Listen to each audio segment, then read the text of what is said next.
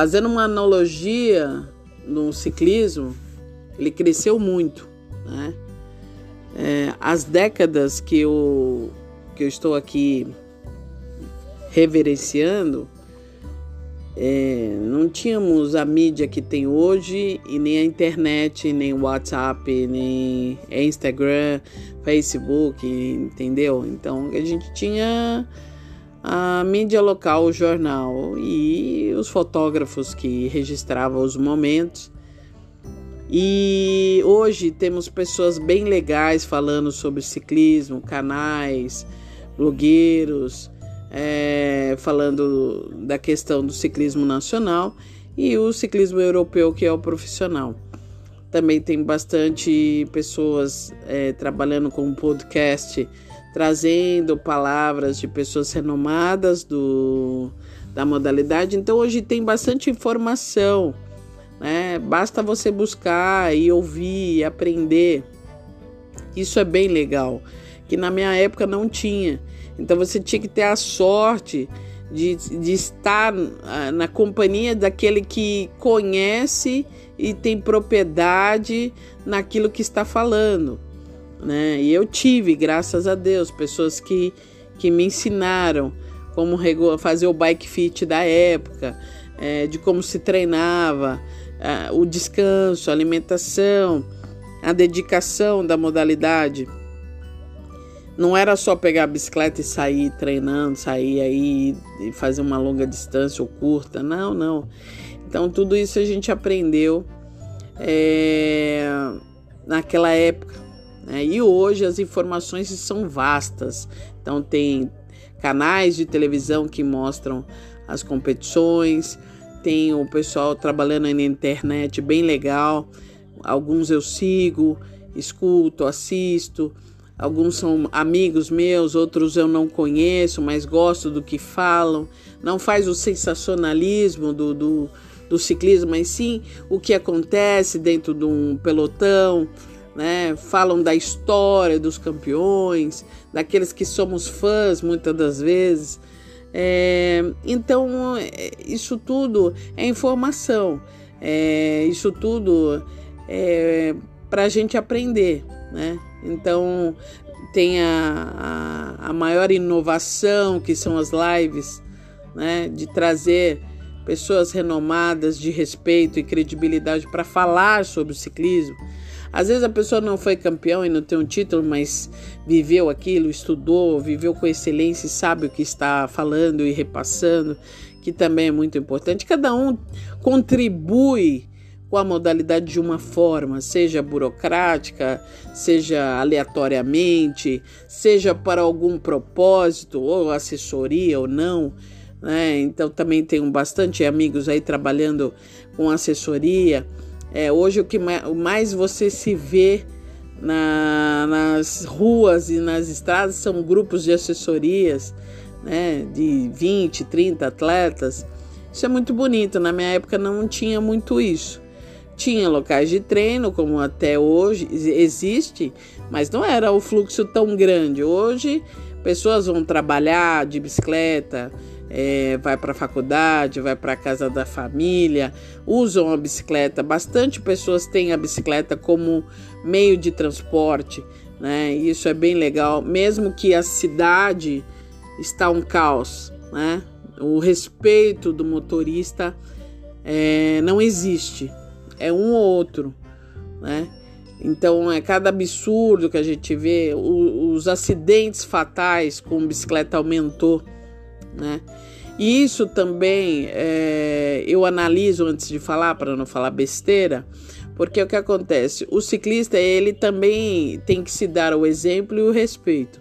Então, o carro já não me respeita e aí eu, eu vou fazer coisa errada? Não, eu tenho que, eu tenho que estar certo. Porque eu estando certo, ainda a lei vai contra mim. É, nós não estamos na Europa, onde o respeito é muito grande pelos ciclistas, onde carro não tira fina do ciclista, ele abre para o ciclista, né? Então, eu acho que o Brasil ele tem um retrocesso muito grande é, quando fala de ciclismo, quando fala de ciclistas. Aumentou, material mudou, evoluiu, aumentou o fluxo de bicicletas, porém esqueceram de evoluir o principal, né? O principal, o respeito de ir e vir do ciclista, né? É lógico, é óbvio.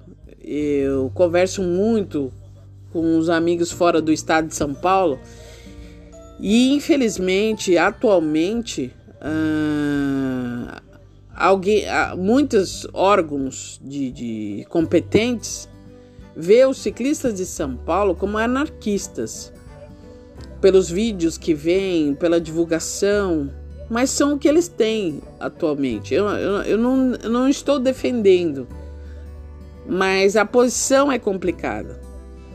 Esse ciclismo atual não é o ciclismo que vai revelar algum atleta que vai ter equipe, que vai ter salário, que vai se dedicar para um campeonato importante e depois ir para fora. Não é.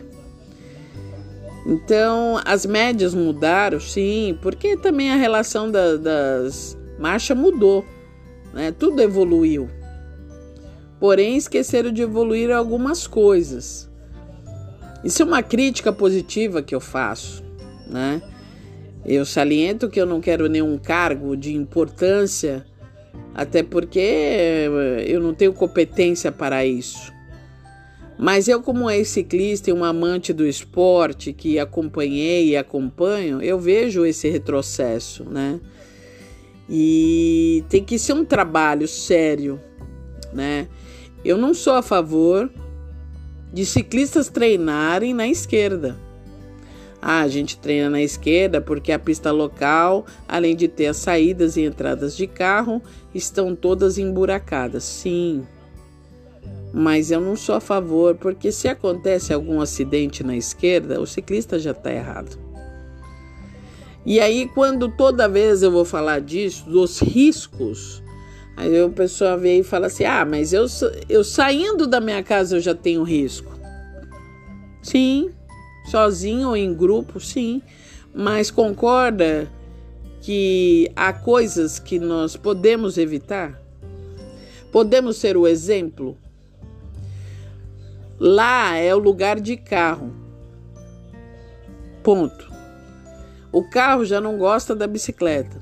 E por que que eu ainda vou provocar uma situação que muitas das vezes pode ser fatal? Então, algumas coisas eu não sou a favor de ciclista pedalar com, com fone de ouvido, e eu vejo muito eles usando, né? Porque os ouvidos de um ciclista, ele é os olhos do ciclista, né? Eu não sou, eu já andei na contramão e já passei farol fechado. Eu já subi em cima da calçada, é coisa que ciclista faz. Mas tem coisas que não dá para aceitar, né? Então, certas situações, eu acho que o ciclista também deveria, né? Hoje aqui em São Paulo, eu vejo que está muito cheio de carro para todos os cantos, trânsito, ciclovias inviáveis em algum local, alguns locais não é não é viável até pelo pela situação da ciclovia. Então eu acho que é, competições, tem que ir para o interior de novo, que nem era antigamente, né? No, sair um pouco de São Paulo. É, eu acho que é viável, de novo, novamente, ter o Autódromo de Interlagos como ponto de treino, um ponto de treino porque não tem carro e treino sossegado lá. Eu acho que é uma ideia bem legal. É, eu acho que se sentar e fazer um cronograma e, um, um, um estudo do que pode ser feito, o que não pode ser feito para, é, para o crescimento da modalidade, eu acho que tudo é viável. Né? Todas a, a, a união né? da classe e fazer um, um ciclismo, mas não o ciclismo que eu relato dos episódios atrás. Esse não, este é um outro formato, uma outra história.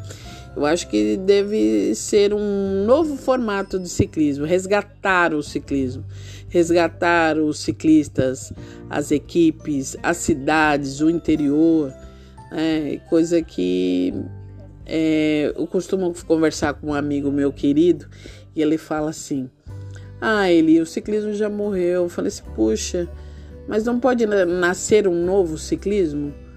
Né? Então a gente torce, a gente vibra, a gente opina, né? É, os ciclistas, o atleta, ele não quer saber o quanto é para fazer uma competição, e quanto é, você gasta e a logística. Não, eles querem competir. Hoje os eventos piratas chamados rachões ganhou força por causa disso.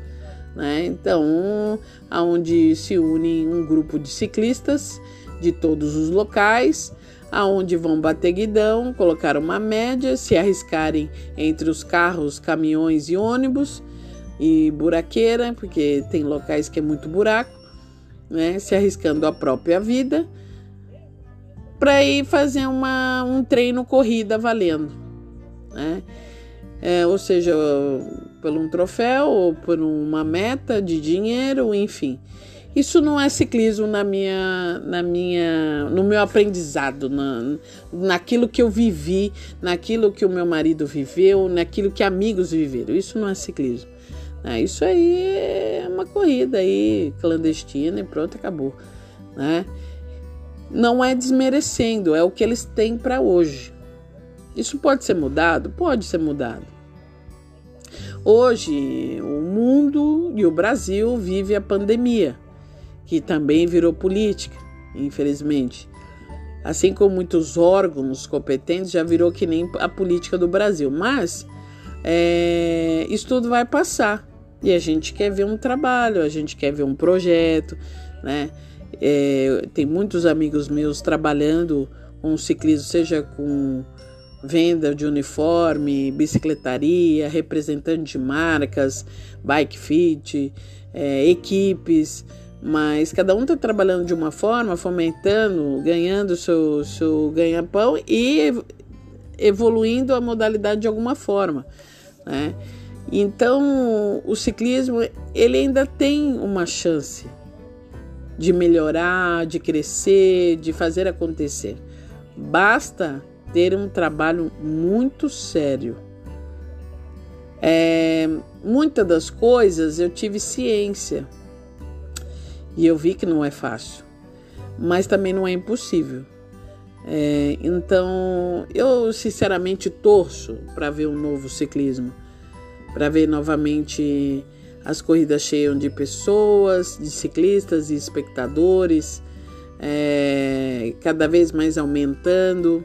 Temos aí modelos a serem copiados e seguidos, por que não?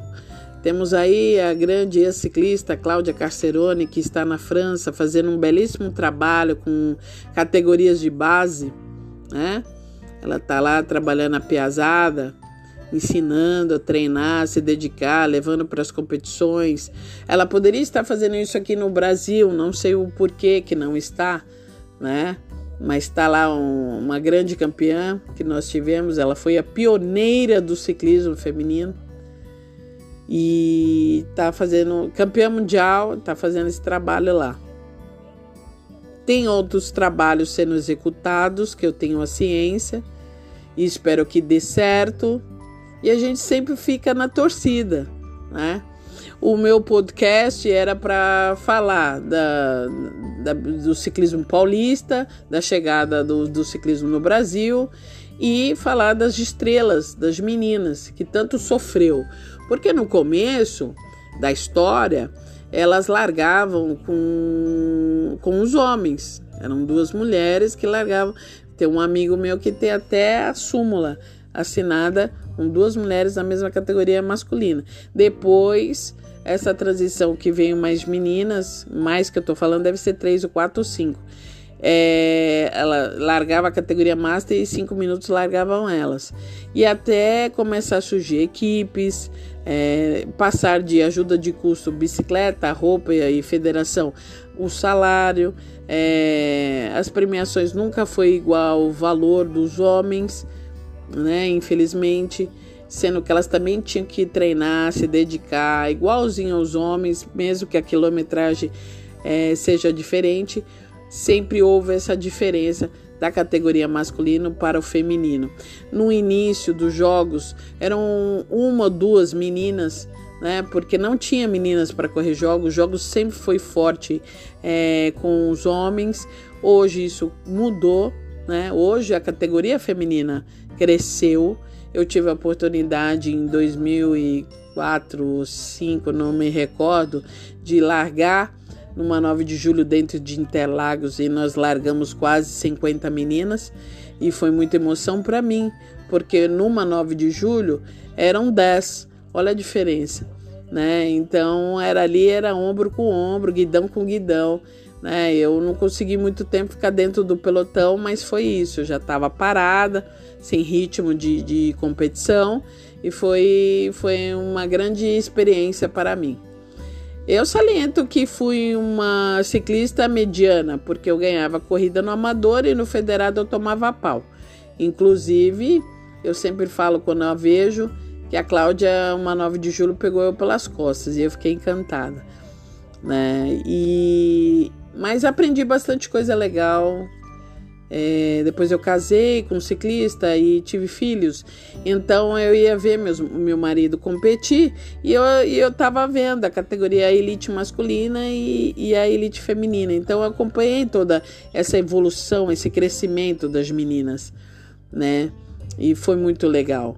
Né? Eu acho que se uh, a paixão pelo ciclismo, a vontade de querer mudar e fazer acontecer, acontecer nos, nos órgãos competentes, eu acredito que nós ainda iremos ver grandes conquistas, grandes histórias, assim como essas que eu acabei de relatar nos episódios atrás, né? Eu acho que para isso existe uma modalidade esportiva, um trabalho e os campeões que ficam para trás e os que vão é, chegando, né? Eu acho que basicamente é isso.